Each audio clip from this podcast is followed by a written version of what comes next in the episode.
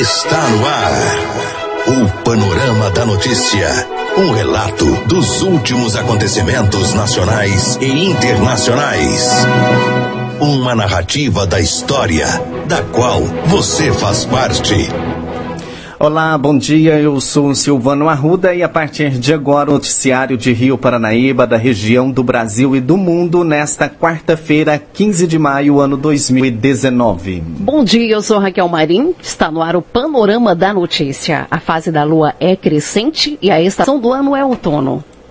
Nesta edição do Panorama da Notícia, você vai saber que. Escola Estadual Doutora Diron Gonçalves Boaventura realiza Dia da Família na escola com o palestrante Marcelo Adriano Pereira. Prefeitura de Rio Paranaíba lança chamada pública. Três pessoas são presas por furto e receptação em Rio Paranaíba. Palestra Habilidade de Coaching e Hipnose para líderes e empresários dobre o faturamento de sua empresa desenvolvendo pessoas. Duas pessoas ficam feridas em mais um acidente na BR-354 em Rio Paranaíba. Professores da UFV aprovam adesão à greve nacional da educação nesse dia 15 de maio. STJ manda colocar Temer imediatamente em liberdade. Isso e muito mais a partir de agora no Panorama da Notícia.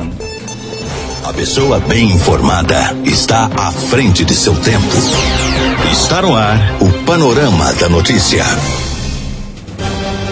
A escola doutora Diron Gonçalves Boaventura organizou no último sábado, dia 11, o Dia da Família na escola e contou com a presença de alunos, pais, professores e do palestrante Marcelo Adriano Pereira, que abordou temas como tolerância, resignação, paciência e outros valores. Marcelo tem 43 anos, é graduado em Relações Internacionais, é graduando em Relações Internacionais, trabalha atualmente como assessor parlamentar, além de atuar como personal e executivo coach, palestrante e também músico profissional. O Dia da Família teve brincadeiras com as mães e até um bingo da Tupperware. A presença dos familiares foi muito importante para a escola escola. Agora não comemora o Dia das Mães ou dos Pais, e sim o Dia da Família, criado para incluir todos os alunos. A ideia tem tido muita adesão nos últimos tempos, já que as famílias da atualidade são formadas por crianças e adolescentes que moram apenas com o pai ou com a mãe, ou com pais, é, ou cujos pais já faleceram, ou são criadas aí pelos avós, e tem também as que vivem com dois pais ou duas mães. A Secretaria de Educação definiu a data de 11 de maio para entrega dos boletins e a direção da escola, na pessoa diretora Cirlei Helena Silva Ribeiro, aproveitou a ocasião para comemorar o Dia da Família, juntando assim família e escola num dia de muita confraternização.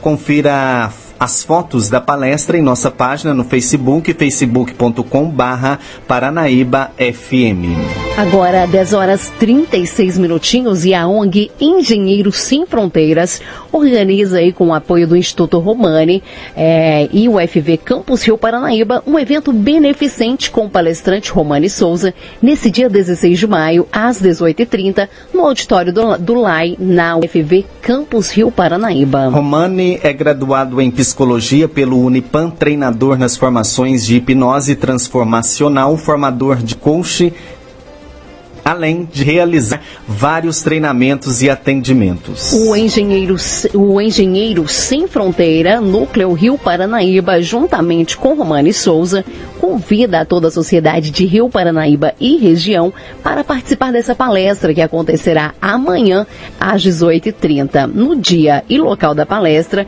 é necessária a doação de um quilo de alimento não perecível ou o valor de cinco reais. Os alimentos serão doados ao Centro Espírita Caminhos de Bênção, Luz e Amor, que serão direcionadas às famílias do bairro Olhos d'Água que participam aos domingos da sopa fraterna. O dinheiro arrecadado será direcionado para os gastos com o registro de documentação da Associação Engenheiros Sem Fronteiras, Núcleo de Rio Paranaíba. Agora 10h38, o mercado de coaching cresceu 300% no Brasil em quatro anos. É o que nos diz aí a reportagem de Rodrigo Nunes.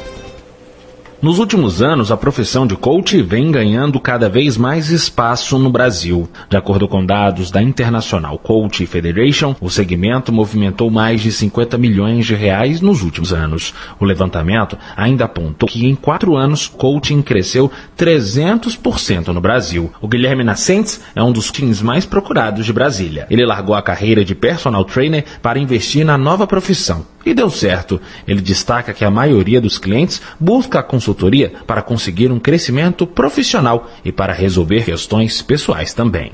A busca inicial das pessoas, né, dos clientes, é ter um crescimento profissional, ou alavancagem da carreira, ou alavancagem do negócio, né, da empresa. Só que aí quando a gente começa a fazer o trabalho, e eu acho que é por isso que o coaching tem crescido tanto, porque a gente acaba entrando na parte pessoal de um, um desenvolvimento pessoal mesmo. E aí a pessoa entende que não tem como você ser separar completamente a carreira do ser humano. É como é crescer enquanto ser humano para poder, dessa forma, crescer dentro da carreira. Dentro... Para o Conselheiro Federal do Conselho Federal de Administração, Diego da Costa, esse segmento deve crescer ainda mais nos próximos anos. Ele considera a atividade fundamental para quem deseja se manter competitivo no mercado de trabalho. Quem quiser estar no mercado de trabalho nos próximos anos deve estudar e entender as técnicas de coaching para exercer essa liderança. Coaching nada mais é do que levar a pessoa de um estado atual para um estado desejado, né? Construir esse caminho com a pessoa através de ferramentas, muitas delas são perguntas, são ferramentas até muito ligadas à administração, como ferramentas de planejamento, ferramentas ligadas ao autoconhecimento. Atualmente, o Brasil conta com cerca de 1.100 coaches certificados. De Brasília, Rodrigo Nunes. Agora, 10 horas 40 minutos, a Prefeitura Municipal de Rio Paranaíba torna público o seguinte ato chamada pública número 1 barra 2019.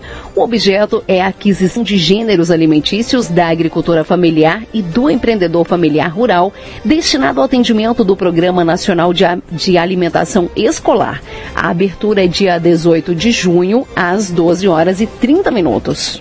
Tomada de preço número 003/2019, objeto contratação de empresa especializada em obras de construção e pavimentação de vias para execução de serviços na Avenida Rio Paranaíba. A abertura é dia 17 de maio às 12 horas e 30 minutos. Maiores informações podem ser obtidas através do e-mail licitaçãorioparanaíba@gmail.com. E professores da UFV aprovaram a adesão à greve nacional da educação nesse dia 15 de maio. Em assembleia da ASPUV, realizada na tarde dessa segunda-feira, dia 13, apenas um docente votou contra. Não houve abstenções e compareceram à Assembleia 187 professores, somados os campi de Viçosa, Florestal e Rio Paranaíba. A greve de 24 horas foi definida pela Confederação Nacional dos Trabalhadores em Educação. No dia, eh, mobilizações serão realizadas em todo o país pela defesa da educação, ciência e tecnologias públicas e pela liberdade de cátedra. A luta contra a reforma da Previdência também está em pauta. E a greve está acontecendo hoje em todo o país. A gente confere os detalhes dessa paralisação com Breno Zonta. Nesta quarta-feira, o Brasil vai parar pela educação. Mobilizações em todas as capitais, de manhã e de tarde, lideram a greve nacional, organizada pela Confederação Nacional dos Trabalhadores em Educação, a CNTE. As ruas serão tomadas contra o corte de recursos feito pelo Ministério da Educação que afeta o ensino básico, as universidades e as pesquisas científicas da pós-graduação. O presidente da CNTE, Heleno Araújo, revela sua expectativa para os atos. A nossa expectativa é de grande mobilização. Trabalhadoras, trabalhadores em educação, estudantes, pais, mães e responsáveis pelos nossos estudantes, a população que acredita que a educação pública é fundamental para a vida das pessoas, nós estamos mobilizando todos. Na semana passada, o ministro da Educação, Abraham Weintraub, anunciou um corte de 30% do orçamento das universidades federais. A medida também afetou as universidades estaduais, que recebem verbas de agências de fomento ligadas ao governo federal. Várias instituições de ensino superior anunciaram que a decisão pode comprometer ou até inviabilizar a educação dos alunos. Por isso, a presidente da União Nacional dos Estudantes, Maria Dias, diz que a comunidade educacional entrará em greve. A motivação dos estudantes é um grito muito forte de defesa do nosso patrimônio, que é a universidade pública. E também para que nós possamos dar uma resposta a esse governo que não compreende a educação como um lugar importante de investimento. Porque se congelou e se cortou 30% do orçamento esse ano, significa que no próximo ano as coisas podem piorar ainda mais. A justificativa para os cortes na educação foi o cumprimento do orçamento, já que o governo federal deve arrecadar menos do que previa em 2019. O ministro Weintraub disse que cortar no ensino superior permite investir mais na educação básica. Porém, neste ano, mais de 2 bilhões de reais dirigidos do ensino infantil ao médio foram bloqueados pelo MEC. A greve desta quarta-feira também promete criticar a reforma da Previdência pleiteada pelo governo federal, que, segundo Heleno Araújo, prejudica os trabalhadores da educação. Escolas privadas e tradicionais também aderiram à manifestação e vão paralisar suas atividades nesta quarta, assim como muitas universidades não terão aulas. De São Paulo, Breno Zonta. Rádio Paranaíba. Retomamos para que você saiba o que está sendo notícia hoje.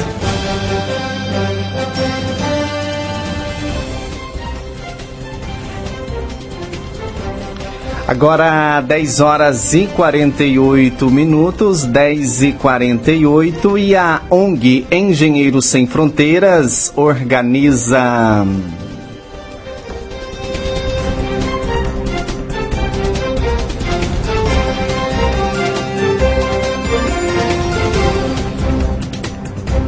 Na tarde dessa terça-feira, dia 14, a Polícia Militar Rodoviária foi acionada a comparecer no quilômetro 322 da BR-354, no município de Rio Paranaíba, para registrar um acidente de trânsito entre dois veículos. Ao chegar no local, os militares receberam a informação de que as vítimas foram socorridas para o hospital na cidade de São Gotardo. Em contato com o motorista Efraim Martins Jorge, de 60 anos, que conduzia um Fiat de cor prata, placas de Ituverava. O mesmo disse para os militares que chovia na hora do acidente e que em certo momento o carro derrapou, invadiu a contramão e bateu de frente em um carro Ford K de cor branca que seguia no sentido contrário, conduzido por Rafael Henrique Soares Mota, de 25 anos. Com o impacto, o Fiat Ducato Cargo parou tombado na pista. O motorista reclamava de dor na região lombar e o motorista do Ford Ka sofreu fratura no braço esquerdo e escoriações na perna direita. Agora 10 minutos para as 11 e após conceder habeas corpus ao ex-presidente Michel Temer e seu amigo João Batista Lima Filho, o Superior Tribunal de Justiça enviou telegramas judiciais ao Tribunal Regional Federal da Segunda Região e à Sétima Vara Criminal do Rio para que a soltura de ambos seja cumprida imediatamente. Os detalhes agora com a repórter Ana Paula Costa. O Superior Tribunal de Justiça, STJ, decidiu por unanimidade nesta terça-feira soltar o ex-presidente Michel Temer e seu amigo João Batista Lima Filho, o Coronel Lima. Eles estão presos em São Paulo desde a última quinta-feira, após terem os habeas corpus revogados pelo Tribunal Regional Federal da Segunda Região, no Rio de Janeiro. A decisão é provisória e as prisões preventivas de Temer e Coronel Lima foram transformadas em medidas cautelares. Com isso, eles terão os bens bloqueados estão proibidos de mudar de endereço, de manter contato com outros investigados no processo e vão ter que entregar os passaportes. Na votação, os quatro ministros citaram a falta de contemporaneidade, já que os fatos citados no processo aconteceram entre 2011 e 2015. O presidente da sexta turma, ministro Nefe Cordeiro, afirma que não se pode determinar uma prisão hoje porque houve um fato grave no passado. Não se pode, durante o processo, prender como resposta a desejos sociais de justiça instantânea. Deve o acusado, em regra, responder ao processo solto, com presunção de inocência, com plenitude das constitucionais garantias processuais e com a definição, apenas no trânsito em julgado, da resposta estatal de absolvição ou condenação, para somente então vir a cumprir a pena correspondente ao crime, mesmo eventualmente grave. O ministro Nef Cordeiro aponta ainda que um juiz não pode ser símbolo de combate à criminalidade. É bom que se esclareça, ante eventuais desejos sociais de um juiz herói, que essa não é função do juiz. Juiz não enfrenta crimes. Juiz não é agente de segurança pública, não é controlador da moralidade social ou dos destinos políticos da nação. O juiz criminal deve conduzir o processo pela lei e Constituição, com imparcialidade e, somente ao final do processo, sopesando adequadamente as provas, reconhecer a culpa ou declarar a absolvição. O ex-presidente e o coronel Lima devem permanecer em liberdade até o julgamento do mérito dos habeas corpus pela sexta turma do STJ, ainda sem data prevista. Michel Temer, coronel Lima e outros seis réus estão sendo acusados de corrupção, peculato, lavagem de dinheiro e organização criminosa por desvios no valor de quase 2 bilhões de reais em obras da usina nuclear de Angra 3. O ex-presidente é réu em outros cinco processos processos. Com informações de Brasília, Ana Paula Costa. Muito bem, agora 10 horas e 53 minutinhos, 10 e 53 e a gente vai falar agora ao vivo com a professora Marilene, professora aqui na UFV, e ela que vai falar um pouquinho com a gente, com você ouvinte, sobre essa paralisação que acontece neste dia de hoje. Bom dia, Marilene. Bom dia. Bom dia, povo de Rio Paranaíba. A nação hoje está nas ruas, em manifestações defendendo a universidade pública. E nós precisamos defender a nossa universidade. E a nossa luta não é uma luta partidária, é uma luta de todos. A nossa universidade faz 95% das pesquisas desse país. Se nós não fizermos pesquisa sobre agricultura tropical, sobre zika vírus, quem é que vai cuidar dos nossos interesses? Além do mais, a educação dos nossos filhos, né, que é gratuita. Quanta gente não teria condições de fazer uma universidade se ela não fosse pública? E é por isso que eu peço a vocês que compareçam hoje. Nós vamos conversar sobre a situação desses cortes, sobre os riscos de fechamento da nossa universidade, que são reais, e pedimos esse apoio, porque essas manifestações vão ser vistas, vão ser ouvidas, e nós vamos mostrar para esse Brasil que nós queremos a nossa universidade. Muito bem, Marilene. E a paralisação acontece a que horas e onde, como, como vai ocorrer essa manifestação Às no dia de hoje? Aqui em frente, esse posto 2000, uhum. nós vamos nos reunir, vamos fazer cartazes, uma oficina, né? E vamos é, fazer uns pequenos debates e vamos descer pelas ruas. Muito bem, sentido, a, sentido. A população, a Viçosa, saber o, o, resto do estado uhum. e também nós estamos nessa luta. Vocês descerão então sentido ao centro da cidade? Sim, o sentido, sentido ao centro. Muito bem, então. Muito obrigado, viu, Marilene, pela sua participação aqui no programa Panorama da Notícia. Por nada, disponha. Agora 10h55, a gente segue com o panorama da notícia e na manhã desta terça-feira, dia 14, a Polícia Militar de Rio Paranaíba recuperou parte de objetos furtados de uma residência e três pessoas foram detidas e encaminhadas para a Delegacia de Polícia Civil de Patos de Minas por furto e receptação. Em contato com o motorista de acordo com a ocorrência, a vítima acionou a PM, relatando que mora numa casa que fica na rua Rita Neves, bairro Olhos d'Água, e que se ausentou por alguns dias. Após retornar, encontrou a casa arrombada e vários objetos furtados. Em conversa com os militares, um vizinho que estava morando aos fundos da casa arrombada disse que visualizou Tiago Borges dos Santos, 22 anos, saindo do local carregando uma TV. Os militares fizeram um rastreamento e conseguiram abordar Tiago, que em conversa com os militares disse não saber de nada a respeito do furto. Tiago disse ainda que na data do furto estava trabalhando normalmente, catando latinhas e juntando papelão. Continuando os trabalhos, os militares foram na casa de outro indivíduo de nome Paulo César dos Reis Silva, 22 anos, o qual foi apontado por Wesley como sendo a pessoa que comprou parte dos objetos furtados por ele.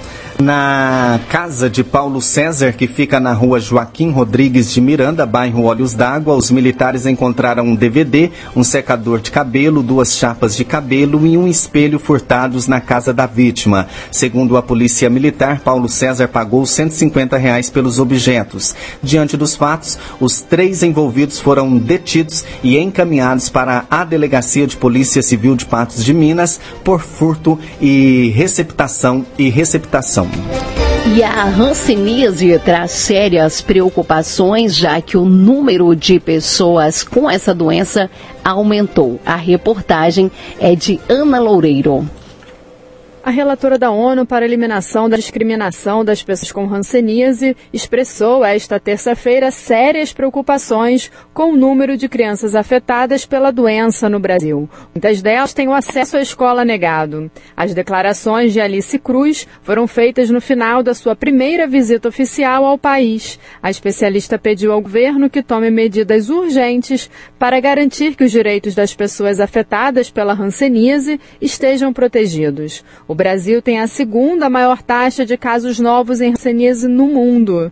Os dados mais recentes da Organização Mundial da Saúde, OMS, apontam 26.875 novos casos em 2017. Em nota, Alice Cruz destacou o compromisso do governo brasileiro de se tornar um líder global na eliminação da discriminação contra pessoas afetadas pela hanseníase e seus familiares, assim como a proteção total de seus direitos. A representante disse que o governo deve tomar medidas vigorosas para alcançar esse objetivo. A especialista expressou sérias preocupações com a questão do estigma e a falta de conhecimento sobre transmissão e tratamento. Ela afirmou que, ao contrário da concepção popular, a hanseníase é uma doença curável e de difícil transmissão. Durante a visita, Alice Cruz encontrou pessoas afetadas e seus familiares em Curupaiti, na Rocinha, em Marituba e na Ilha do Combu. Segundo ela, muitas pessoas pessoas pediram às autoridades que tomassem medidas para proteger seus direitos,